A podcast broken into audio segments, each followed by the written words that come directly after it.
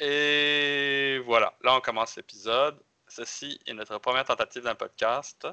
Ceci sera euh, le podcast Pope Fencing épisode 2. Euh, là aujourd'hui, je vais avoir comme invité, c'est Eric Bonin, un instructeur au sein de la compagnie médiévale. Euh, ça fait pas mal longtemps qu'il est avec nous autres. Moi, quand je ça fait plus que 13 ans que je suis au sein de la compagnie. Puis quand je suis arrivé dans la compagnie, il était là avant que je sois là. Puis il était pas jeune, c'était pas, il était pas un nouveau quand j'étais arrivé. Il était déjà un ancien. As-tu dit que j'étais pas jeune? Ancien. Je dis pas que t'es pas jeune, mais je, je dis que pas nouveau. J'étais arrivé, t'étais un vétéran. Puis, ouais, ben si je me, si je, me, si trompe. T'étais un vétéran. si, je me, si je me trompe pas, là, cette année, je pense que c'est ma 15e ou ma 16e année à Compagnie médiévale. 16e année à Compagnie médiévale? Oui, parce que j'ai rencontré, rencontré ma conjointe, je pense, la même année je pense qu'on va faire ça 15 ou 16 ans. Fait que je suis rendu à ça là, de pratique en MHE. Oh my god. Ouais. Ça passe vite. ça passe vite. Bon, Eric, parle-moi un peu de toi. C'est euh, pas souvent que le monde, euh, dans, le monde euh, te pose, tu parles avec toi puis ils savent son background parce que avant les AMHE, tu avais fait autre chose avant les AMHE. Oui, ben. Ben oui, mais j'étais un gars qui était généralement assez sportif, mais euh, c'est sûr qu'avant de faire les OMHE, j'avais parti aussi le karaté. Euh, j'en ai fait pendant sept ans, puis euh, c'était avec un. C'est une rencontre un peu fortuite. J'avais un collègue avec qui je travaillais à mon ancienne, mon ancienne job avant de devenir préposé aux bénéficiaires. Une, j'étais dans une usine. Puis, ben, un de mes collègues était professeur de karaté. Il avait son école. Fait que j'avais commencé avec lui. Puis, ben, c'était quelqu'un qui aimait beaucoup faire du, de la compétition, lui. Fait que euh, ce qu'on appelle du semi-knockdown. Donc, euh, je sais tu as, de la famille là-dedans. Là. Fait que euh, on parle de compétition avec minimum protection, c'est-à-dire les poings, les casques, les, les chinettes, les, les protèges tibiaux. tu Attends, quelle tradition c'était l'école de karaté que tu faisais? Lui, c'était ben, lui, c'était un site qui considérait indépendant, mais c'est basé sur du Kyokushinkai. OK, Donc, ça, c'est... Ouais, quand même, assez, quand même assez populaire à cette heure-là. C'est un des... C'est assez populaire là, à Star comme karaté. Là. Puis, euh, que Shinkai, c'est-tu la même tradition Attends, c'est-tu la même tradition que Shinkokushin Kyokushin? Attends, Kyokushin, boy, là, là, là, là, je vais te répondre. Je connais rien là-dedans à part le nom. Ok, ouais, c'est. Non, mais non, je suis pas sûr. C'est ça, je suis un, peu, un peu comme l'escrime. Moi, je connais le nom, je sais ce que je fais. Le reste, je laisse ça à ceux qui sont meilleurs que moi, les historiques et tout. Fait que, Mais j'ai fait 7 ans là-dedans, en semi, euh, comme je disais, en semi-knockdown. Euh, puis j'ai fait un peu de plein contact, de knockdown. Mais ma carrière là-dedans était un peu plus courte parce que quand c'est arrivé, euh, je te dirais que là, je commence à avoir mes enfants. Puis, ben, quand tu arrives à un certain niveau dans le knockdown, dans le plein contact, si tu t'entraînes pas assez, on va dire le vrai terme québécois. Non, non, tu manges une volée.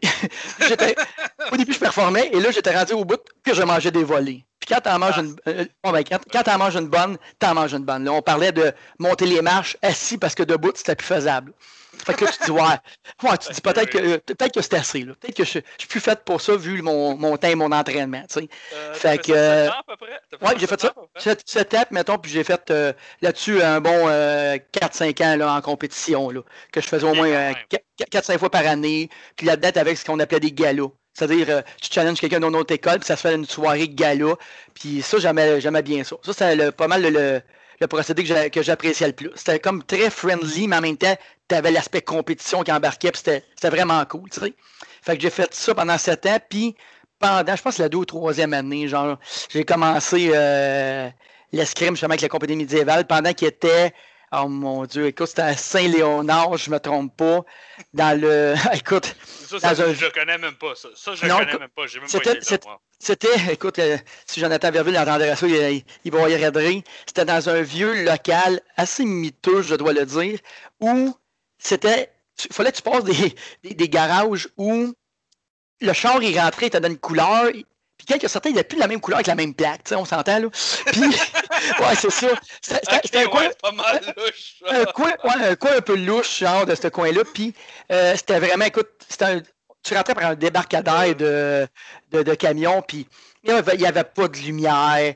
Puis, euh, l'hiver, il faisait fret, c'était mal isolé. Mais c'est quand même là que j'ai commencé à l'époque. Puis après ça, je pense que c'était un, deux, deux, trois ans plus tard, quand Jonathan a pris le, le lead de ça avec Melissa Chabot ben là, on a déménagé de local pour aller dans, euh, dans un autre local beaucoup mieux. Là où, tu es embarqué. Hmm. Là, on est rendu qu'on est présentement, là, qui est une très belle place, honnêtement. Curieux, il y avait, il y avait qui euh, avant dans le monde qui s'occupait de la compagnie médiévale? Il y avait Jonathan Verville, c'était pas le premier qui l'avait commencé, non? Non, au début de tout, c'était. Cette génération-là, moi, je la connais pas. Ça fait quand même Non, tu la connais pas. Moi, j'ai connu comme, je pense, c'est un peu comme la deuxième, parce que tu as eu, avant, tu avais, oh mon Dieu, je me rappelle même plus du. Euh, du propriétaire de la compagnie. Je sais qu'il y a un gars qui s'appelait Frank Sinato qui avait. Oh, mais ça, c'est le premier premier de tout, là. Quand, les gars, quand les gars ils avaient dû s'acheter, mettons, un traité, puis ils l'avaient traduit, puis, tu sais, là, pas, pas la facilité qu'on avait aujourd'hui, là, mm-hmm. d'avoir des traités. Tu sais, oh, j'aimerais avoir tel traité. Tu vas le chercher, puis il est déjà traduit, puis merci, tu peux te commencer à travailler. Tu sais, dans cette époque-là, il ne l'avait pas pantoute, là. Fait que. Euh, juste, avoir la traduction, c'est déjà quelque chose. Euh. Moi, je suis comme un troisième génération. Ben, une troisième, mais je suis comme une, troisième génération euh, débutante, moi, mettons. Fait que, euh, mais là, à Star, avec, mettons, le nombre de temps que je suis là, je suis rendu le plus ancien. je pense que c'est moi qui ai le, le, le, qui le record de, de longévité là, présentement. Là. en compagnie, c'est toi qui l'as. Ouais, c'est moi qui l'ai présentement. genre. Toi, avec, toi, avec Melissa qui vient de temps en temps, mais elle vient. Euh, elle a d'autres activités, elle fait, elle, fait plus autre chose, mais pas mal vous deux. De vous deux, vous étiez arrivés en même temps ou? Non, mais ça, était là avant moi. Oh, elle était là avant moi. Un an ou deux avant moi, facilement. Là. Okay, Faudrait demander, mais je suis pas mal sûr de mon coup. Fait que euh, c'est ça. Puis sinon, ben là, présentement, je suis présentement, mais j'ai 39 ans. Je travaille comme préposé aux bénéficiaires à Avelin d'Alco, c'est à Louisville, en CHSLD. Fait que ces temps-ci, c'est un gros ouais, plaisir. En plein COVID, en plein COVID, tout. Oui, en effet. Ben, tu sais, moi, moi, on va toucher du bois, là. Je, vais toucher du bois présentement parce qu'on n'a pas, de, on, n'a pas de coupe. On n'a pas eu de coupe. Ah, fait que, ouais, c'est ça. Fait qu'on touche un peu du bois. Mais oui, c'est sûr que la job est un peu plus dure parce que oui, on a des mesures à suivre supplémentaires. Mais somme toute, je peux pas chialer dans mon cas parce que c'est pas rentré. Fait que, that's it. C'est pas ça. J'ai trois enfants. Fait que, comme tu le sais, ça, ça, réduit la pratique de temps en temps. ouais, c'est quand tu, quand tu viens, moi, j'essaie de me donner du temps libre avec toi parce que c'est genre, ah, il est là, faut que j'en profite. Ouais, c'est ça. C'est, avec les enfants, ça, surtout avec trois, ça, ça coupe un peu. Mais sinon, à part de ça, mon autre activité principale, c'est le hockey. Je suis gardien de but au hockey. Puis euh, l'hiver, c'est pour ça que j'ai un peu moins l'hiver, c'est comme mon autre ah, gros fan. Tu es, encore actif avec ça. Tu, tu, ah, ben oui. tu joues-tu encore avec Joe? Avec Joe non, j'ai jamais joué avec Jonathan Verville. j'ai jamais, jamais, jamais joué. Je, je jouais avec des gars de mon coin, genre avec qui j'avais une ligue de hockey bottine à l'époque, hockey bottine, mais quand on parle de hockey bottine, on parle hockey avec des, euh, des bottes de la compagnie DJL, qui sont comme en gros euh, très très mou.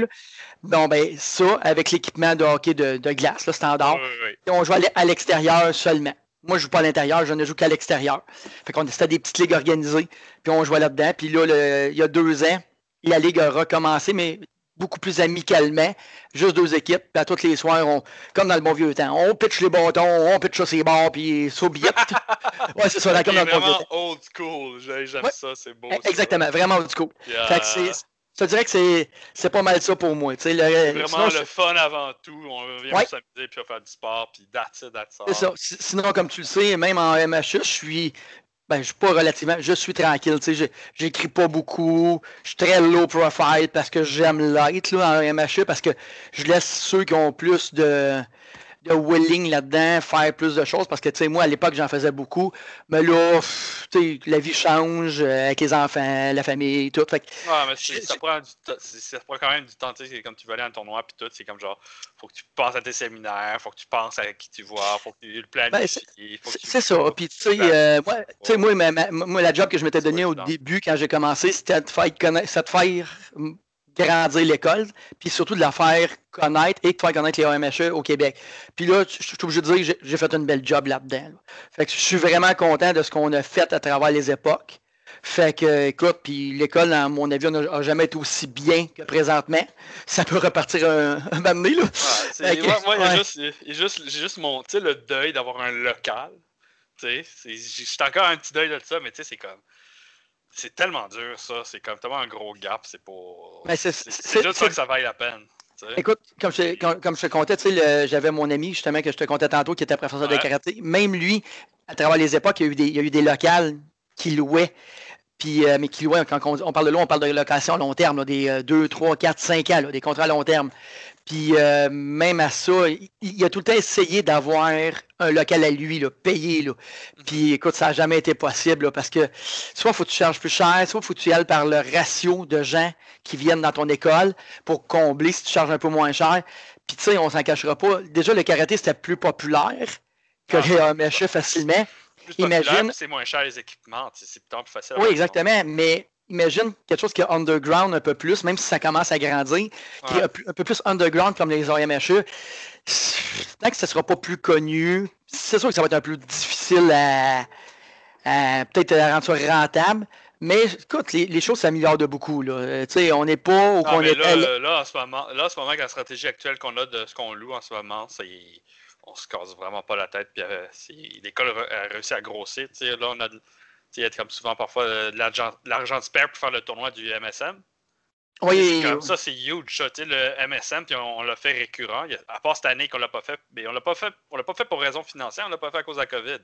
C'est sûr que c'est une assez bonne raison. C'est une bonne raison, mais la seule raison pour qu'on l'a pas fait, c'est pas parce que ça pogne pas, c'est parce que c'est c'est pas sécuritaire. On a dit, garde, on va pas le faire pour sécurité. Oui, puis c'est ça. Puis tu sais, c'est une belle job qu'ils ont fait les gars là, avec le tournoi parce que peu importe où se classe.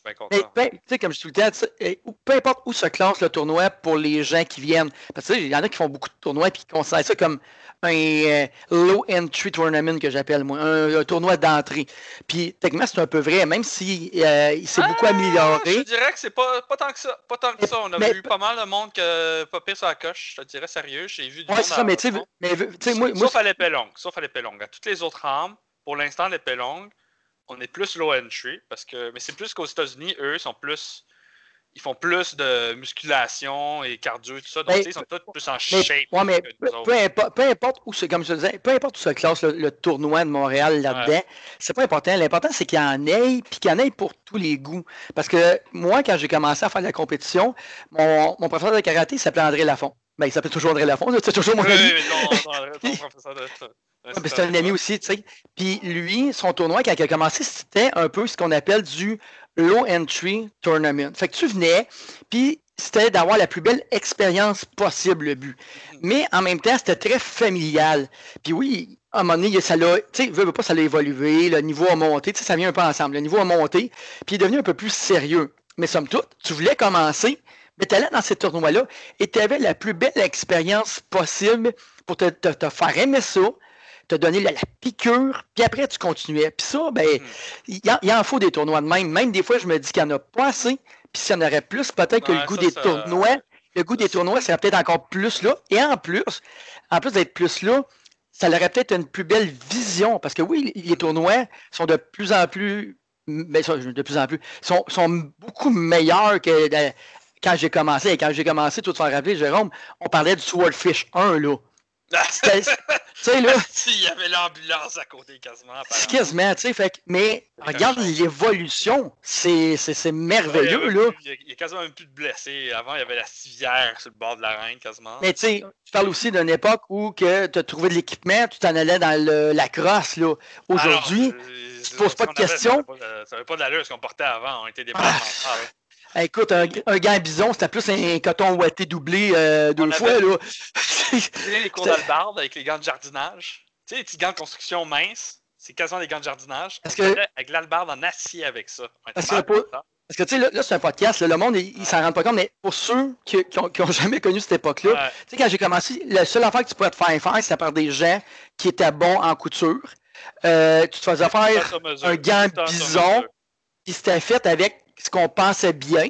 Euh, on n'avait pas la connaissance euh, des mouvements, on n'avait pas la connaissance des matériaux comme, mettons, Spess aujourd'hui qui fait un travail débile dans les RMHE. Bon, ben, on y allait à peu près, puis on avait aussi les armes qu'on avait. Moi, je me rappelle, ma première épée sérieuse, c'était une Swordger. Oh my god, oui, oui, je me souviens de ça. Ah, écoute, c'était trois livres et demi, quatre livres facilement. Ça, ça serait accepté nulle part, ça, aujourd'hui. Ben non, mais ben non, mais là, je veux dire, tu penses ça au tournoi, puis le, monde te regarde, puis font What the fuck, qu'est-ce que tu fais ici, méchant amateur? C'est ça que tu vas te faire dire, là. C'est ça qu'on a après, ça que après ça, puis après ça, le billon est rentré dans le, dans le décor. Là, là on a pu se payer vraiment la première vraie belle épée qui était la, la, la C'était pas mal, c'était pas abordable, c'était méga, c'était très cher quand Ah, c'était fou. C'est la première bonne épée qu'on a eue, mais c'était très cher. Ouais, c'était très bien. Je me rappelle les Swagers, si je les faisais commander en paquet, ça revenait à peu près à 300 pièces l'épée. Puis c'était aucunement adéquat pour ce qu'on faisait. Fait que c'est pour ça que je te dis, les tournois ont évolué, l'équipement a évolué. Ça fait qu'aujourd'hui, la pratique est vraiment cool pour quelqu'un qui veut faire du tournoi. Mais, comme je te dis, moi, je trouve qu'il manque un peu de tournoi euh, entry level. Ça, je, suis d'accord avec toi. Ça, c'est un truc que, tu sais, c'est. Tu sais, je suis allé à IGX à Boston, Iron Gates Exhibition. C'est un. Ça, tu sais, même, j'ai rencontré du monde à des tournois entry level, comme tu dis, tu sais, plus casual. Puis eux, quand je parlais d'IGX, ils m'ont dit Ah non, IGX, c'est malade mental. Je fais Ah ben, tu sais, c'est comme. Justement, habitué d'aller là-bas, c'est moi, c'est la seule chose que je connaissais parce que pendant des années, c'est le seul tournoi à l'étranger que j'avais accès. Mais là, il a commencé à avoir plein de tournois entry level qui apparaissent. Puis là, j'entends le feedback du monde. Puis je dis non, si tu vas à IGX, c'est parce que euh, tu, tu, tu, veux augmenter ton email rating. Puis tout. Puis c'est comme. C'est comme. Euh, mais il y, en faut, c'est comme je dis, il y en faut pour tous les goûts. Il en faut, il en faut pour tous les goûts. Une autre affaire, tu sais, Arto Fama. Ben oui, ben oui. J'ai parlé. Arto Fama, qui ne le connaît pas, là, tu sais. oui, oui, oui. ça, se peut que dans notre audience, du monde, ça se peut qu'ils ne le connaissent pas. Donc, tu sais, je vais faire, tu sais, je vais chercher son email rating, tu sais, juste pour que l'audience ait une idée. Euh, Arto Fama, dans le fond, c'est un gars qui actuellement est dans le top ranking à l'épée longue acier. Euh, euh, il est-tu beau, il est beau à voir se battre, ce gars-là? Il est, il est, fluide, il bouge bien. En gros, il fait chier, il est ah. bon. ah ouais, non, mais ce gars-là, il est génial. Là, ah il est vraiment... Fama, il est classé 12e meilleur international au Emo Rating. moi, c'est sûr que moi, il a déjà été 10 et puis plus, il a déjà été 9. Moi, c'est sûr que mon coup, mon coup de cœur, ça va, tout le temps, ça va tout le temps rester Axel Patterson. Moi, ah, c'était. pour, pour, mon, pour mon époque, c'est euh, le Georges Saint-Pierre des IMA. Ah, c'est littéralement ça. Là. on y en doit beaucoup parce que il, il, il, était bon, euh, il avait le charisme aussi. Georges Saint-Pierre, lui, il avait fait connaître ça, il avait fait aider à développer un peu la discipline avec son charisme, plein de choses de même. Ben, Axel Patterson, c'est un peu ça, tu sais. Puis je, trouvais ça cool d'avoir un peu ce juste un parallèle-là oui, oui, Moi, moi, il y a deux athlètes que j'aime, c'est Axel puis Georges Saint-Pierre. C'est ces deux Axel, c'est deux, deux personnes que j'aime. Puis tu sais, d'ailleurs, dans mon premier podcast, j'ai dit ça rapidement. J'ai dit rapidement. Ah. J'ai deux gars que j'aime bien gros dans les arts martiaux. C'est Georges Saint-Pierre et Axel Patterson. C'est deux gars que j'aime. Mais tu sais, le truc que je disais, c'est Arto Fama. Il est rendu meilleur que lui à l'épée longue, mais l'affaire, c'est que Arto Fama, lui, il est bon, il fait juste de l'épée longue. Axel Patterson, lui, il réussi à être dans le top 5. Oui, mais toutes les, tous les escrimeurs qui vont venir vont être meilleurs. Parce que, tu sais, je regarde où la, pratique a parti. Oui, mais la, pratique a parti. qui sont dans le top 10 dans toutes les armes du Gamer Rating? Oui, je comprends. Mais, tu vois, moi, je suis sûr qu'éventuellement, là, moi, je suis sûr qu'éventuellement, les nouvelles générations, tranquillement, pas vite, là, ça va devenir des beasts, Ils vont devenir vraiment bons. Parce que, tu sais, je regarde la pratique, toutes les connaissances qu'on avait au début, c'était je vais dire un peu embryonnaire, on, on avait ce qu'on avait, mais là, c'est développé. Tu peux partager le savoir facilement.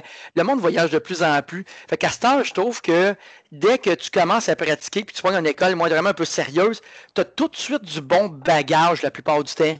Ce que moi, à l'époque, j'avais pas. Là. Écoute, je me rappelle quand j'ai. Euh, est-ce que tu allais sur des forums, carrément? même pas? Écoute, même pas. Moi, je me rappelle quand j'ai commencé. Quand j'ai commencé, moi, Jérôme, là, ce que j'apprenais, c'était. Ça n'avait même pas rapport avec les IMO. Ça n'avait aucun rapport. C'était quasiment de l'escrime de spectacle. Ah oui, oui, oui. Puis je me souviens, il y avait carrément une division d'escrime de spectacle. Puis là, on, on, on, y allait. Oui, exactement. J'en ai fait là, pendant quasiment 4-5 ans. Là. On avait deux divisions. Il y avait la division combat puis la division spectacle. Puis le pire, c'est qu'on on faisait combat puis on n'a pas vraiment de référence à quoi que ce soit. Tu sais, c'est vraiment.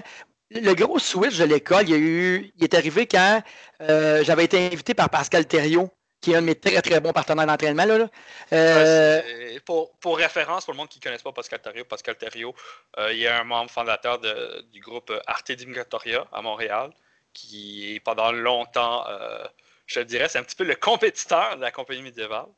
C'est très gros challenger. Il a fait beaucoup de tournois en Europe de l'Est puis en Amérique. Il a été dans le classement euh, il était c'est le premier Québécois à aller dans le top 50 au Rating puis le top 100. Ça m'a pris des années pour le dépasser à l'épée bouclier au Rating. Puis la seule raison pourquoi j'ai dépassé, c'est parce qu'il a pris sa retraite. Parce que Mais tu vois, tu vois, il, est fort, il est fort, euh, Pascal Thériault. Ben, c'est le, Québécois qui Je dirais, sérieusement, c'est un truc niaiseux. Tu sais, Pascal Thériault, c'est faut lui remettre. Euh, moi, je dis qu'il faut, le remercier. C'est sans Pascal Thériault, mon père et moi, on ne serait pas allé à IGX. Ben, tu vois, toi, tu, tu dis compétiteur de la compagnie médiévale, mais tu sais, moi, je les ai tout le temps vus comme vraiment complémentaires parce que moi, j'avais, heureusement, j'avais tout le temps une bonne entente avec tout le monde. Mhm. Fait que Pascal m'avait invité, tu sais, puis Pascal s'est rendu, rendu un bon ami en plus à ce temps-là. On s'écrit de temps en temps, il me conseille pour mes, mes achats d'équipement. Euh, des fois, il me donne des, j'appelle ça des euh, wake-up calls, genre, quand que je me dis, peut-être l'affaire, je devrais pas le faire, puis il dit, non, non, non, Eric, t'es assez bon, là, wake up, fait que, euh, moi, c'est ça. Mais lui, c'est lui qui m'avait invité. Puis à l'époque, il y avait Benjamin Conan aussi. Puis, oui, oui, euh, je me souviens, j'allais alors. Une, une, fois, j'allais, j'étais membre à Compagnie médiévale et à Tenue Cotoria, puis il y avait Benjamin Conan. Ils, les deux ensemble, c'est une super belle dynamique. Ah ouais, c'était super. Puis, il y, avait, il y avait, il y avait quelqu'un qui était venu de l'étranger qui s'appelait Gaëtan Marin. Puis lui, lui, lui, il avait de la connaissance, là, vraiment dans le Lecton Hour. Puis c'est lui qui m'avait euh, qui avait coaché, ben, qui m'avait coaché, euh, je sais pas si je peux dire coacher Pascal, parce que Pascal avait quand même déjà des connaissances, mais il y en avait plus que nous autres. Fait que le temps qu'il était à Montréal, euh, parce qu'il venait pour les études, j'ai pu vraiment comme. Gaëtan Marin. Gaëtan Marin, oui. j'ai pu profiter de ses connaissances, genre. Puis quand il est parti, ben là, j'avais un bagage. J'avais comme une structure, puis j'avais beaucoup de traités. Fait que là, après ça, quand je suis arrivé à l'école, là, j'ai ramené ça. Puis là, ça nous, a, permis de montrer une structure qui est faite. Et ça revient à ce que je disais au début. Une structure où que les étudiants, ils pouvaient apprendre quelque chose en partant. On leur montrait quelque chose qui était utile. Puis ça montrait qu'une progression. Fait que tu avais vraiment un avancement dans ta technique. Ce qu'on n'avait pas vraiment eu avant, genre.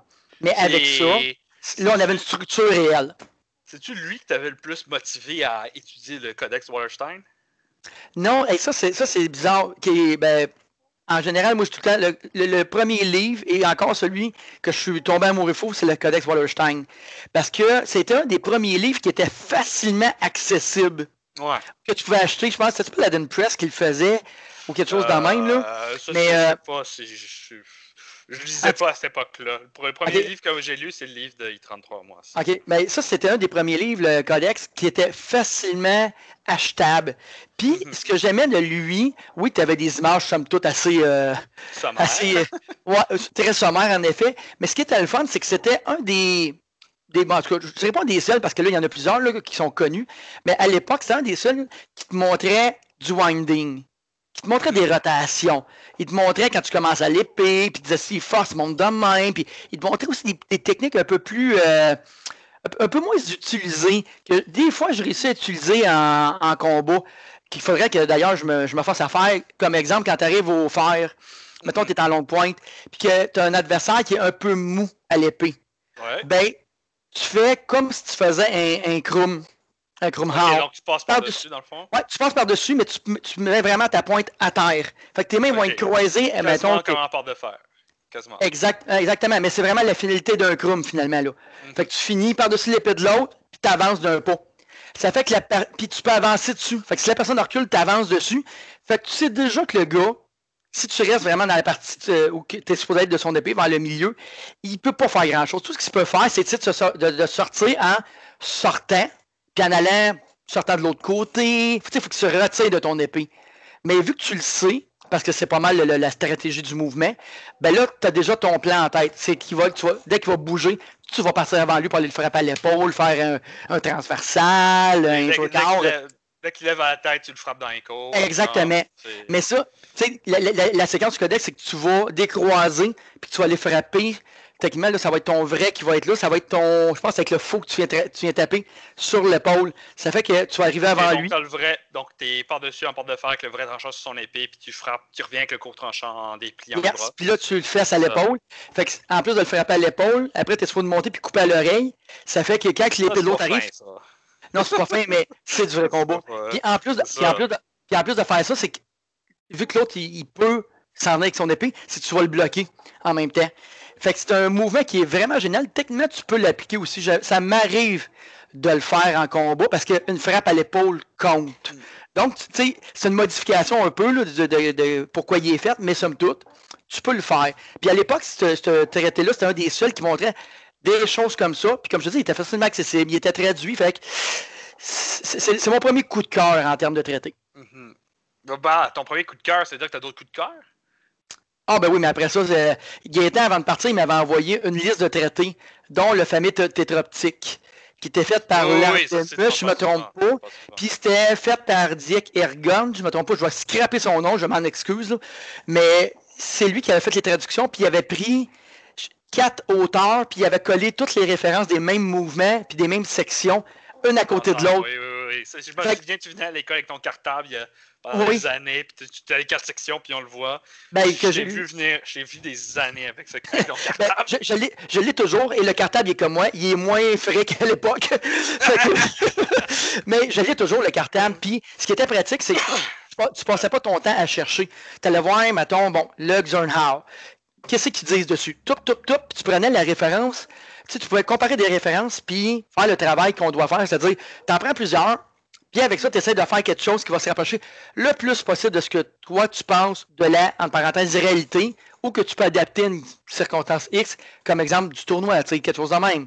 Ça, comme... ça, ça, c'est un truc que j'aimerais aborder avec toi. C'est une question que le monde se pose moins aujourd'hui, ces temps-ci, parce que c'est moins euh, d'activité. Tu sais, c'est l'adaptation des techniques véridiques, historiques, versus l'adaptation en situation de, en contexte de tournoi. Ça, c'est une question, le monde, souvent, moi, c'est un truc que je remarque, j'ai l'impression que le monde, ils se rendent pas compte qu'il y a comme une différence entre les ah, deux. Ben oui, mais de toute façon, je pense que c'est un débat. Ça, c'est un débat qu'il y a toujours eu. Puis, tu sais, que les plus anciens, ils, connaissent, là. Mais, mhm. tu sais, techniquement. Oui, mais je mentionne ça parce que, tu sais, il y a certains. Tu sais, pour, pour euh, l'audience en ce moment, ça se peut qu'il y en ait beaucoup dans l'audience que ce débat-là, ils n'ont pas. Mais tu sais, en, partant, c'est normal. Ils sont pas conscients de ça. mais en partant, la pratique, comme on dit tout le temps, la pratique a été faite pour être faite du combat avec légèrement armuré, même même pas euh, euh, certaines fois. quand je parle légèrement armuré, on parle de peut-être un petit gambison, peut-être des gants de cuir, là, des fois c'est à peu près ça. Là.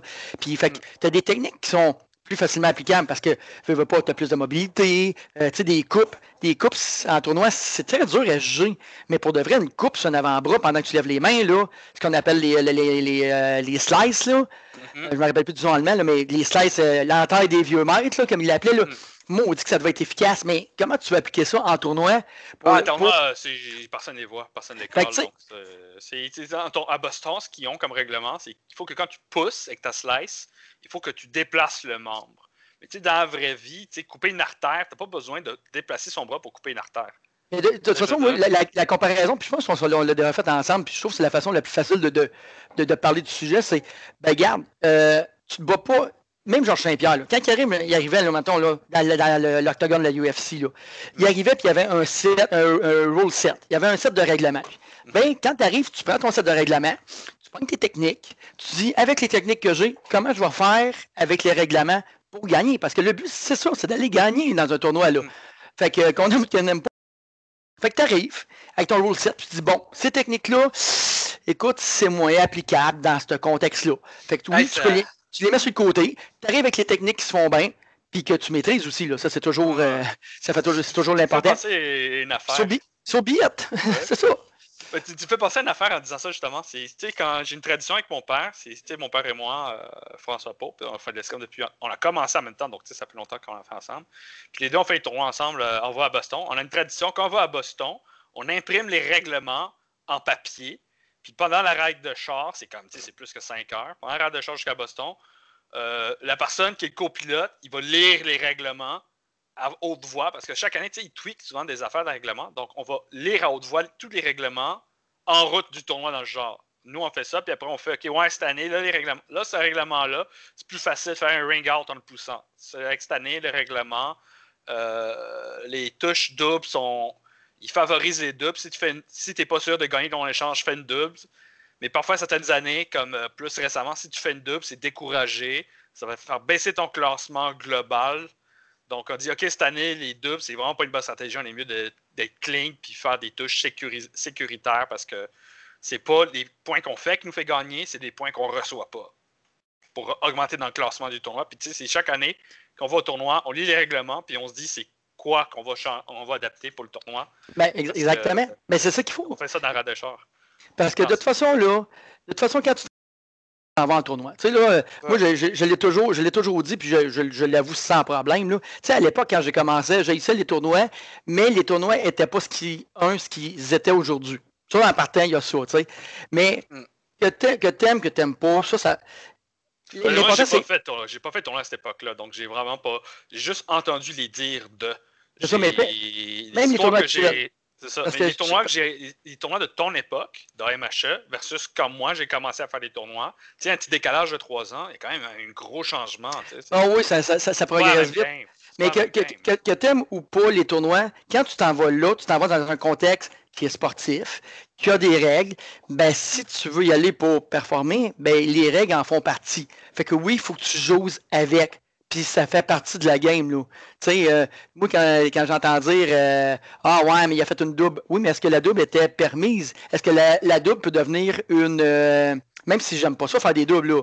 Tu sais, on essaie de les éliminer, mais est-ce que la double peut être une stratégie utilisée? Si oui, why not? pourquoi, faire je la ferais pas, là? Oui, je veux faire la plus belle escrime, à un moment donné, le, but de tournoi, c'est de gagner. Ouais, un road tu dois jouer avec. Ça ça, me fait penser à un point que moi j'aime souvent dire. C'est euh, une des raisons pourquoi moi j'aime l'AMHE spécifiquement over l'escrime moderne. Euh, l'escrime moderne, oui, on a un rule set qui est très clair et concis. C'est pareil partout sur la planète. Moi, ce que j'aime des AMHE, c'est je m'en vais à Boston. Ils ont un tech différent, puis eux, ils disent nous, on veut encourager ça dans notre escrime. On fait, alors, on modifie les règlements pour ça. Tu sais? Puis c'est cool. Nous, notre école à la compagnie médiévale, on a une mentalité différente. On dit, nous, nos règlements, on a modifié telle chose, puis on a fait le système de Meister Point pour encourager une belle escrime. Puis on a considéré que ces facteurs-là, c'est ce qui démarquait ce que nous, on veut encourager. donc là, vraiment, les tournois, ils sont custom-made, avec des règlements custom-made pour l'intention de l'école ça, c'est un truc que je trouve que l'AMHE a versus l'escrime moderne. Puis c'est une chose que j'aime. Quand je m'en vais à Ottawa, eux, leur système, c'est genre, moi, j'aime pas leur système de tournoi puis leur, leur, règlement. Moi, je l'aime pas. Mais eux, ils adorent leur règlement. Donc, moi, quand je m'en vais à leur, tournoi, c'est je respecte leur, leur règlement. Puis ça, c'est un truc que j'aime. J'aime le fait que je peux exprimer quelqu'un d'autre qui a un take différent de c'est quoi qu'il faudrait encourager. Donc, quand je m'en vais à Ottawa, c'est comme, OK, là, quand je m'en vais là, c'est totalement une autre mentalité que ce que moi, je suis habitué, de ce qu'il faut encourager ou non. Donc, euh, je ne suis pas habitué à ce système de règlement-là, puis c'est pas mon système de règlement préféré, of course, parce que le système de règlement que je préfère, c'est celui que j'ai fait, of course. un peu de parti pris. C'est ça, tu sais, un parti pris forcément, mais j'aime le fait que quand je vais là, c'est pas pareil que ce que moi je fais. quand je vais à Ottawa, je sais que c'est différent qu'à Montréal, puis je sais que ça le, tu sais, c'est comme. Tu sais, cet aspect-là que toutes les agissent les unes avec les autres avec des règlements différents durant un tournoi, ça, ça c'est un aspect qui, qui, est spécifique à un MHA que moi j'aime. Ben, je trouve que deux. Ben, surtout, ça a été quelque chose qui a été souvent jasé, tu sais, parce que, tu sais, comme tu dis, ça fait 15-16 ans que j'en fais. fait que, tu sais, j'ai vu plusieurs débats, même si je reste très low profile, tu sais, j'en ai vu plein de débats passer, là. J'aime ce fait qu'il y a un débat dans le règlement. Le, karaté, je le sais moins. Mais tu sais, l'escrime moderne, il n'y a pas de débat pour le règlement. Le règlement, c'est le règlement, puis pareil partout mondial. Ben, tu sais, moi, je te dirais, tu as deux façons. de débat pour faire Tu as, deux, façons de, as deux façons de voir la chose. Moi, je fais partie de ceux qui aiment beaucoup le fait que tu aies plusieurs tournois, plusieurs écoles, un peu indépendantes, parce que ça fait c'est une richesse. Tu vois les visions des autres. C'est ça. Moi, moi j'aime bien ce côté-là. En même temps, tu as ceux qui vont dire oui, mais si tout le monde avait une ligne directrice, ça serait plus facile, mettons, pour faire des tournois. Ça serait, tu aurais des associations, tu aurais si, ça l'ouvrirait, ça l'ouvrirait d'autres portes. Ouais, mais, ouais, mais ça, c'est. Si on ferait tout ça, on l'a dans l'escrime moderne déjà. Oui, mais c'est une autre pratique pareil. C'est autre chose. Fait mais mon point, il n'est pas là. Mon point, il est que peu importe la vision que le monde a de la chose, c'est sûr que tu as, t'aimes plus un que l'autre. Moi, celle que je préfère le plus, c'est le petit côté justement que chacun a sa vision de la chose, comme si c'était des, petites sections culturelles à chacun, tu sais. Puis ça, moi, j'aime bien ça. J'avoue, c'est une petite richesse qu'on a. Après ça, le monde peut aimer ou pas aimer, c'est correct, mais moi, j'aime bien. Ah, moi, j'ai même que toi. J'ai même que toi. J'aime cette richesse. Si, si tu fais une pratique sérieuse de ton escrime, comme moi, compagnie médiévale. Quand tu t'en vas ailleurs, puis tu vois quelque chose de meilleur, parce que tu arrives, mettons, puis mettons le groupe, euh, je sais pas, de Tabou fait quelque chose, tu arrives dans le tournoi, puis ils font de quoi que tu te dis, mon Dieu, mais c'est bien fait, que ce soit une technique, que ce soit un, mm-hmm. comment ils organisent une affaire. Pourquoi tu ne pourrais juste pas, comme euh, les, vieux maîtres faisaient à l'époque, mettons, s'ils se déplaçaient, puis ils voyaient quelque chose qu'ils aimaient, ils le ramenaient, ils l'adaptaient à eux autres. Pourquoi ne pas le faire, tu sais? Quelqu'un qui est sérieux dans ce qu'il fait va le faire et ils sont pas comme shame de dire, oh mon Dieu, j'avais pas, j'avais pas fait ça, j'étais pas bon. Non, non. C'est de la progression, c'est de l'amélioration. Fait que, moi, je trouve ça vraiment, vraiment génial. Moi, j'ai tout le temps dit que c'est une richesse qu'on avait dans, dans un MHE. Mm-hmm. Ça, c'est. Ah ouais, ça, c'est. Ça me fait penser aussi. Euh, un truc que j'avais bien gros, tu sais, quand je vais à IGX, c'est un gros, un gros aspect secondaire que j'aime beaucoup les tournois, hein, c'est les séminaires. C'est comme. Ben moi, ce que, en tant que tel, c'est pas forcément assister au séminaire que je pourrais faire. Il y a un problème avec le son? Non, non, non, non. on, appelle, on, appelle, ça un headset ce matin qui commence à être très chaud. ouais, mais là, on, a parlé, on un bon petit bout, donc je pense qu'on peut, on va clore ça dans pas long, si tu veux. Euh, c'était un truc, ça me fait penser ce que je disais. C'est, ah ouais, c'est moi un truc que j'aime bien. Tu sais, euh, tu sais, le monde pense que, tu sais, ah, Jérôme, c'est un gars de tournoi, tournoi, tournoi, tournoi. Il passe sans arrêt des tournois. C'est comme genre, oui, je passe sans arrêt des tournois, j'aime ça les tournois. Mais tu sais, je te donne un exemple. Récemment, je suis allé à Fetchier, c'est un tournoi euh, avec, euh, c'est juste des femmes qui compètent, qui font de la compétition. Puis ils sont aussi ouverts aux personnes euh, LGBTQT. Parce que, tu sais, souvent aux États-Unis, ils sont moins chanceux, mais tu as des places qui sont. Ils, ils, accueillent, pas chaleureusement. Moi, je pense que la compagnie médiévale, nous, on les accueille chaleureusement, cette communauté-là. Mais j'ai l'impression qu'aux États-Unis, c'est pas le cas partout. Ils sont moins chanceux sur ça. je pense, Jérôme, dans notre cas, c'est comme une question qui s'est jamais même posée pour une raison. C'est que le, corps de la compagnie médiévale est respectueuse de base. Puis, ça n'a même pas été une question de savoir si on acceptait, moi j'aime pas ça en plus de dire ça, accepter ces gens-là. De quoi ces gens-là? Non, non, c'est du monde comme toi, puis moi, là. Juste dire ça, juste dire cette phrase-là, ça émane d'une attitude que j'aime pas. Exactement, c'est pour ça que je dis j'aime pas ça dire ça. Ce non, c'est. On respecte du monde, le monde, on aime le monde. C'est les. C'est même pas les accepter. Ils sont le bienvenu parce que c'est, je ne vois même pas l'affaire de dire des comparaisons. Non, ils sont le bienvenu parce que on aime tout le monde, puis ça finit là. là. Il n'y a même pas de débat à avoir là-dessus. Là. ça, mais, ben, l'affaire, mais c'est, pas, pas, ça que je voulais m'en venir. Ouais, je sais, mais... Tu sais, ce tournoi-là fait chier. C'est, si, moi, je vais là, puis je suis un gars euh, hétéro, euh, cisgenre blanc. C'est comme. Moi, en tant que tel, j'ai rien à faire en tant que participant là. Moi, je suis seulement allé pour donner des séminaires, puis voir ce qui se faisait. Je voulais voir la communauté, euh, comme genre, tu sais, je vais tout le temps à Boston depuis des années. Mais tu sais, regarde, il y a quelque chose à New York. Je me suis dit, regarde, je veux voir cette gang-là. Puis il y a Nathalie, de la compagnie médiévale, qui m'a rejoint. On n'est pas allé on pas allé avec le même char, mais tu sais, elle est venue, puis on, on se voyait. ouais, Nat, elle est bonne, Nat, elle est bonne. Elle a bien fait, elle a bien fait dans le tournoi, puis elle a aimé ça. Puis là, ça fait en sorte que, tu sais, euh, ça, ça, fait en sorte que euh, les filles, s'ils veulent avoir un tournoi pour le, euh, qu'ils veulent avoir du fun, ils savent qu'ils ont quelque part où aller. Puis Nathalie leur disait les filles, venez avec moi l'année prochaine. Puis, euh, c'est la première année, on avait été moi puis Nat. Mais cette année, puis ça a été annulé avec la COVID, il y aurait, on aurait été quasiment cinq. Ah, merveilleux. Nat est, gang, moi, Nat est, est, bonne en plus. Elle a, elle a, beaucoup de potentiel, Nat, en plus. mais c'est comme, tu vois ces événements-là, puis tu comme, tu je vois, tu tu croises Kimberly, puis qui, qui vient d'ailleurs dans le Canada. Puis si tu vois tu vois Julie Olson des États-Unis. Puis tu sais, c'est comme tu vois les instructeurs, puis tu te vois récurremment. Donc moi, en tant que tel, tout le monde pense que comme moi, je vais à des tournois, c'est juste, quand je vais à des tournois étrangers, c'est juste tournoi, tournoi, tournoi. Ben, c'est pas vrai. Oui, il y a beaucoup de tournois qui me motivent, mais quand je vais à la moi, je participe pas. Tu sais, je vais là parce que je veux voir la communauté, je veux voir ce qui se fait ailleurs, je veux voir ce que les autres ont à dire, puis je veux voir euh, s'il y a des. Tu sais, je veux voir ce qui se fait ailleurs. Oui, et puis comme je t'ai dit, que ce soit la pratique, les tournois, il y a de tout pour tout le monde dans la pratique. que tu viennes faire ton escrime, mais moi, ça, quand j'ai commencé à compagnie médiévale, puis toi, tu vas t'en rappeler, c'est tout le temps ça que j'avais poussé pour les AMHE. C'est-à-dire, de un, en faire connaître un, que ce soit, ça devienne un art martiaux. Je n'ai même pas dit un sport, là. un art martiaux respecté, parce que le monde en disant ce qu'ils veulent, c'est ça, c'est même pas un débat dans ma tête. Là puis que tout le monde ait sa pratique à travers ça. comme n'importe quel art martial. je veux dire, tu viens faire du karaté, là, ben, tu peux faire le kata, tu peux venir juste pour ta pratique physique. Tu peux. Tu as plusieurs raisons de venir. Fait que j'avais poussé la même chose, moi, pour les, les AMHE, tu sais. Mais il y a de tout pour tout le monde. Puis ces affaires-là, comme ben, ces tournois-là, comme fait chier, comme ça revient à ce que je disais tantôt. Il y a de tout pour tout le monde. ah, mais c'est. Puis un, autre truc, tu sais, dans l'aspect plus, plus technique, il y a de tout pour tout le monde. moi, je suis épée bouclier sais, moi, je fais la tradition I-33. C'est plus centré, c'est moins, je suis moins actif sur le déplacement, je suis plus actif au liage. Mais si tu n'aimes pas ça, ce style-là, tu as quelque chose de plus dynamique, va voir euh, ce que David Linker fait. Tu sais, c'est comme lui, c'est un style plus dynamique, avec plus de déplacement. c'est cool aussi. c'est comme, on fait la même arme, mais on fait pas du tout la même chose. Tu sais, c'est comme. C'est vraiment ton point. Il y en a pour tout le monde. Il y en a pour tout le monde, puis tu fais ce que tu veux. Tu sais, comme tu sais que moi, à l'époque, là, tu vas t'en rappeler, tu sais, le monde, il s'en rappelle, ben, s'en rappelle pas ou ils l'ont juste pas vu. Mais moi, à l'époque, euh, je faisais arme d'as, épée boc, j'ai fait ah du messer.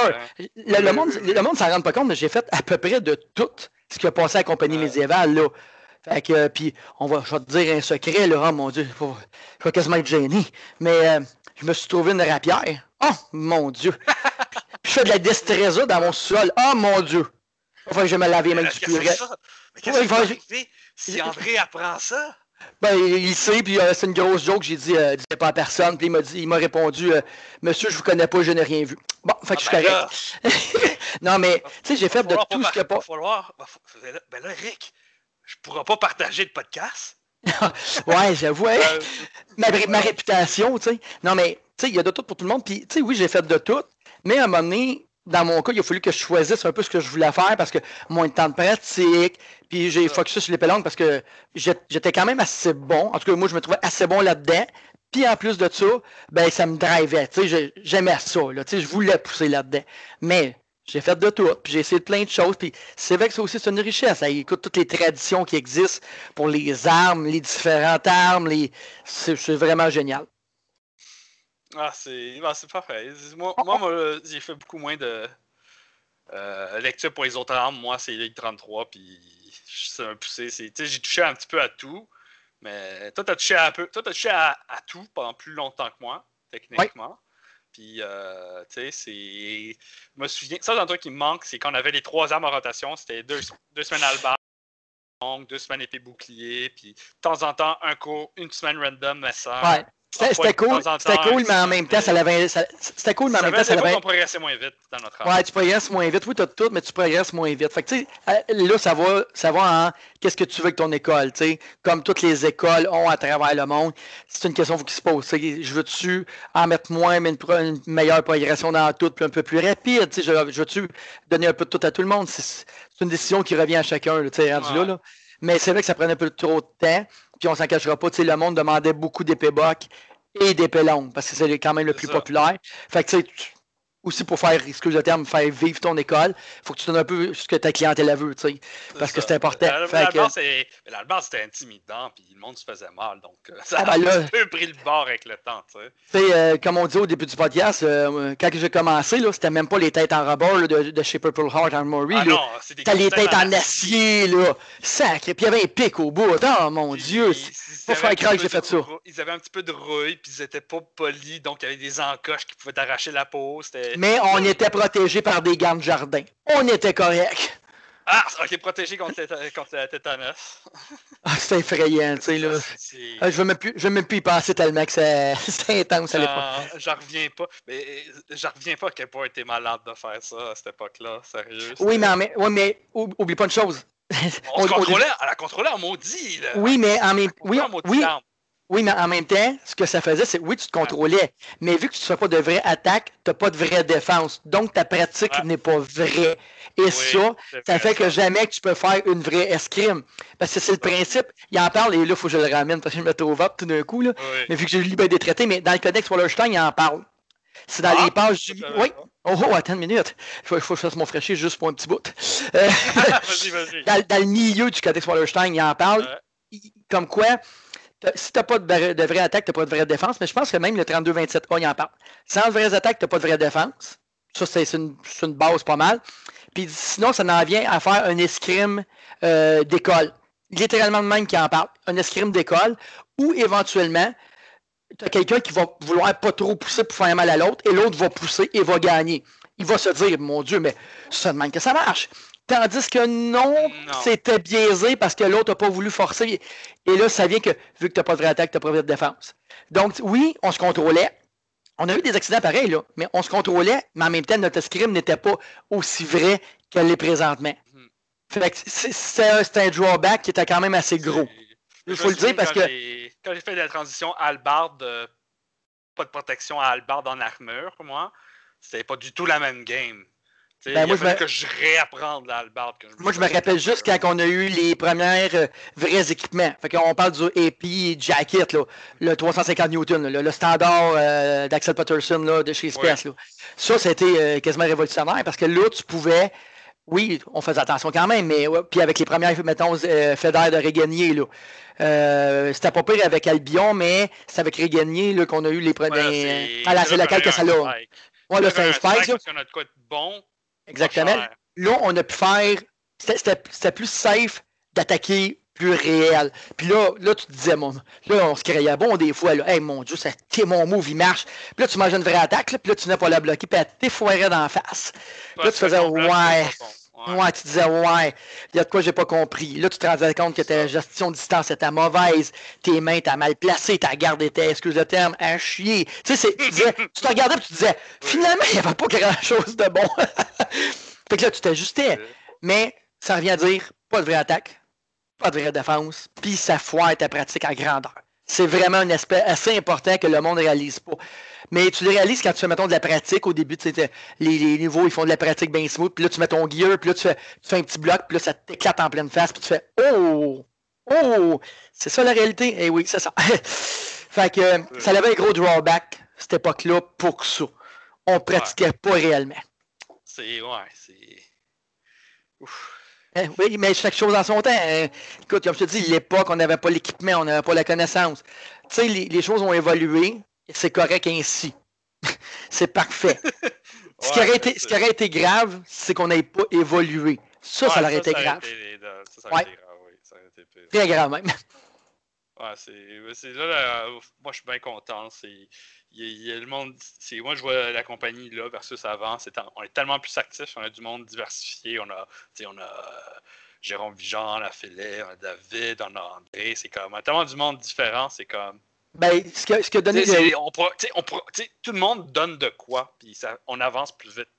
Ben, ce que, je pense que le gros changement qu'il y a eu, c'est que Jonathan a fait un job incroyable avec la compagnie médiévale pour la tenir vivante à travers toutes les années qui ont été ah, très difficiles. Parce que le monde n'imagine pas comment Jonathan a investi d'argent, Jonathan Verville ah, a investi d'argent. C'était dur euh, de, de tenir l'école monétairement. Avec, avec là, on pense Jonathan, mais avec Mélissa Chabot, là, qui devait faire des cours aussi pour payer le local. Euh, il y a un été de temps, euh, toi tu vas t'en rappeler, il y a un été de temps, Jonathan ne pouvait même pas venir donner des cours. C'est moi qui partais de Berthier trois fois semaine. À Berthierville, c'est 45 minutes en heure. Là. On, parle, on s'en va vers Trois-Rivières. C'est joli à Trois-Rivières. Mais je montais pour donner des cours.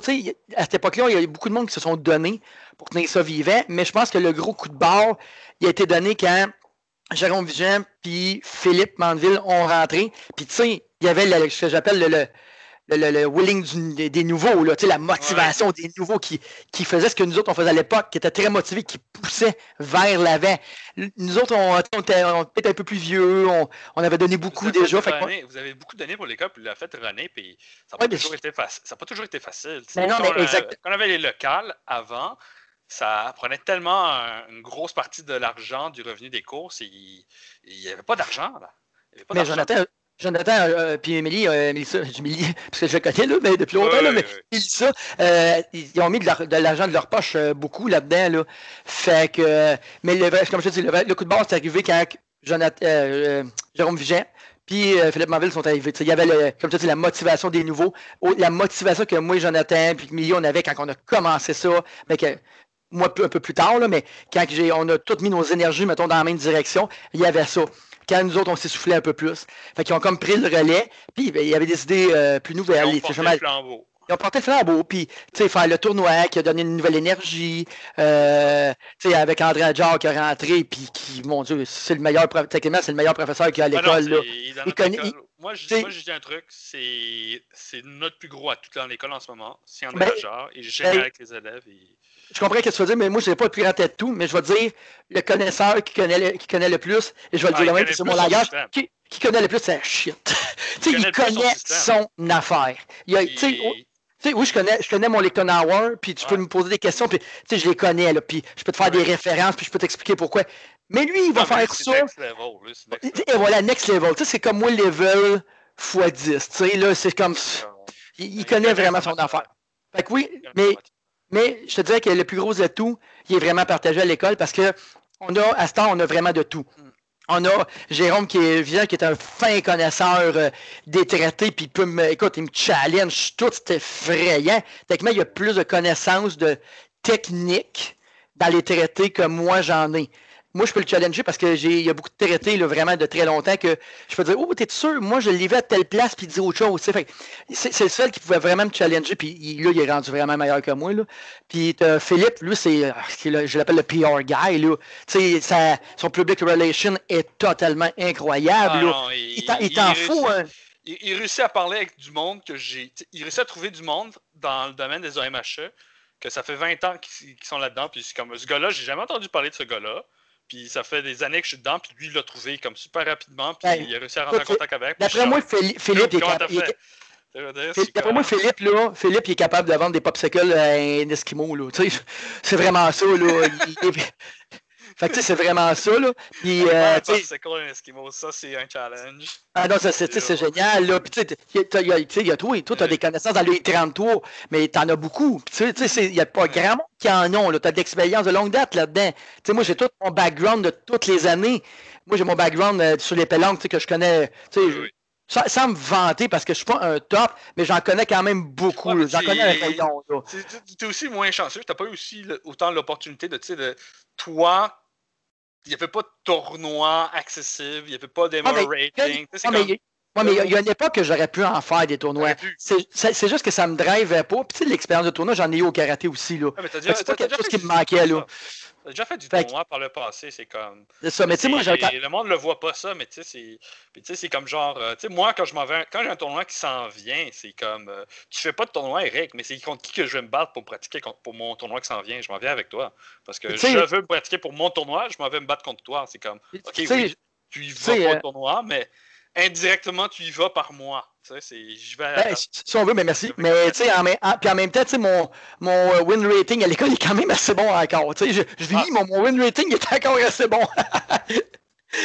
fait que, puis j'aimerais te rappeler que j'ai une nouvelle veste euh, qui, qui, attend, qui est plus légère. Peut-être que moi, je devrais bouger un peu mieux. Ah, vu mon âge avancé. Avant la fin de la COVID, dès que, dès que ça, dès que ça se calme, j'ai hâte de le dénu qui soit plus neuf, qui soit usagé. Je, te dis, là, je t'avais de partir un groupe qui va s'appeler le Unused COVID Gear Club, où qu'on va tous whiner sur nos équipements neufs qu'on peut pas utiliser. Là, ça s'en vient. Là. Ça s'en vient. Là. Mais ça, tu sais, fait a plein, on a plein de belles atouts, comme je te disais. Tu sais, moi, j'ai toutes les connaissances que, qui étaient bonnes et moins bonnes de l'époque. Puis je peux dire, non, non, les gars, faites pas ça. Là. Et on a fait ça à l'époque. Puis c'était pas bon. Là, faites pas ça. tu sais, j'ai le bon et le moins bon que je peux emmener. Puis moi, tu sais, mon, mon atout, ça a tout été en combat. Je vais te faire une application technique de ce que tu me dis, puis je vais te le faire en combat, je vais te prouver que ça marche. Je vais te m'arranger pour que ça marche. Fait que ça, c'était mon atout, tu sais. Puis André, ben, comme on dit, il connaît, il connaît son affaire, David Linker, son système, il le connaît à côté. Fait que, on a beaucoup de très bons éléments qui fait que quand tu es mis ensemble, c'est quasiment un fit parfait. Ah non, mais c'est. Moi, je suis vraiment content. Ouais. Si la COVID peut finir, qu'on se remette, euh, se remette en équipe, là, puis repartir ça, ça va être génial. Ah, ah, ça, j'ai hâte. Bon, là, ça, paraît de rien, mais là, ça fait un bon 53 minutes qu'on s'est parlé pour euh, ce podcast-là. Ouais, ça, de même, nous autres, qu'à sa part. euh, faudra, je voudrais garder du jus pour un prochain épisode une autre fois, ça serait fun. Tu ferais juste me le demander une autre fois. Mais tu sais, comme. J'ai une couple d'idées que j'ai gardées en tête pour jaser une autre, pour une autre chose. Mais t'as bien fait parce que de toute façon, comme mon frère qui fait des podcasts là, que je te comptais, là, avec son fameux Divan Quest, c'est génial le nom. Là. Euh, tu sais, là, les, les premiers pods, ça tout le temps, on, on parle, on, parle d'un bord puis de l'autre, mais à un moment donné, c'est d'être plus structuré. Mais c'est nous autres, quand on parle, hey boy, c'est bon. bonne chance. Et moi, c'est. Bonne chance! Parfois, parfois, j'ai une petite idée en tête. Je suis comme genre, ah, j'aurais le goût d'aborder ça. Puis là, tu me sors de quoi? Puis je suis comme genre, never mind. Ce que j'avais en tête, c'est moins intéressant qu'est-ce qui me sort là. Puis c'est comme. Hein? c'est ça du monde qui sont passionnés. C'est ça du monde passionné des mots. Hum. Ah, c'est bon. Bon, moi, je pense que je vais finir ça. OK. Euh, donc là, je clore euh, cet épisode-là. Donc, ceci est le deuxième épisode. Euh, si vous voulez envoyer des questions, vous pouvez envoyer des questions audio sur la plateforme Anchor qui est dans le lien. Et sinon, vous pouvez m'envoyer des questions par courriel au pope, p a u p e, fencing, F-E-N-C-I-N-G, en commercial, outlook.com. Donc, si vous voulez m'envoyer une question par courriel, euh, faites-le par là, puis il n'y a pas de trouble. Donc, euh, ceci est notre deuxième épisode avec Eric Bayenin, un vétéran de la compagnie médiévale. Merci beaucoup. Passez bonne soirée. Peut-être une dernier, dernière chose à dire, Eric? Non, on est beau, puis on est bon, puis on longe pas. ouais, Tigidou, boys. Hey, salut, Jérôme. Ouais, salut. Bye.